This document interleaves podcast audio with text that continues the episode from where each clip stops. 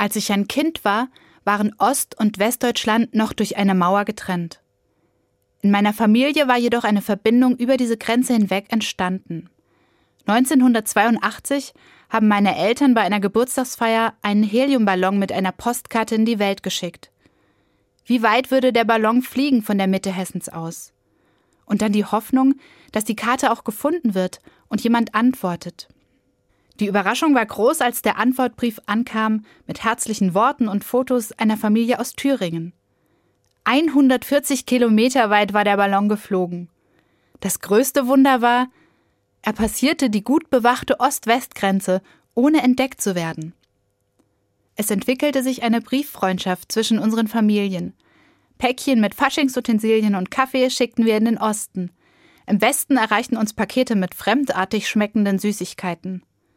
Als die Mauer fiel, kamen die Freunde nur wenige Tage später mit dem Trabi zu Besuch. Die allererste Begegnung. Dann gab es Besuche zurück. Bis heute ist der Kontakt geblieben. Als Kind habe ich über den Luftballon gestaunt, der die Grenze überwunden hat. Seit Kriegsbeginn in Europa gibt es wieder Trennungen zu überwinden. Ich sehne mich zurück nach einem Europa, in dem Grenzen offen stehen, für Luftballons und für Menschen. Ich wünsche mir Frieden, der alle einschließt.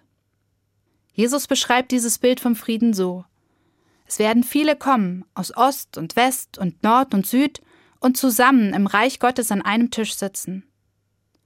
Auch wenn es jetzt weit entfernt scheint. Ich hoffe, dass Freundschaften zwischen Menschen überall in Europa Grenzen überwinden und Frieden für alle möglich wird.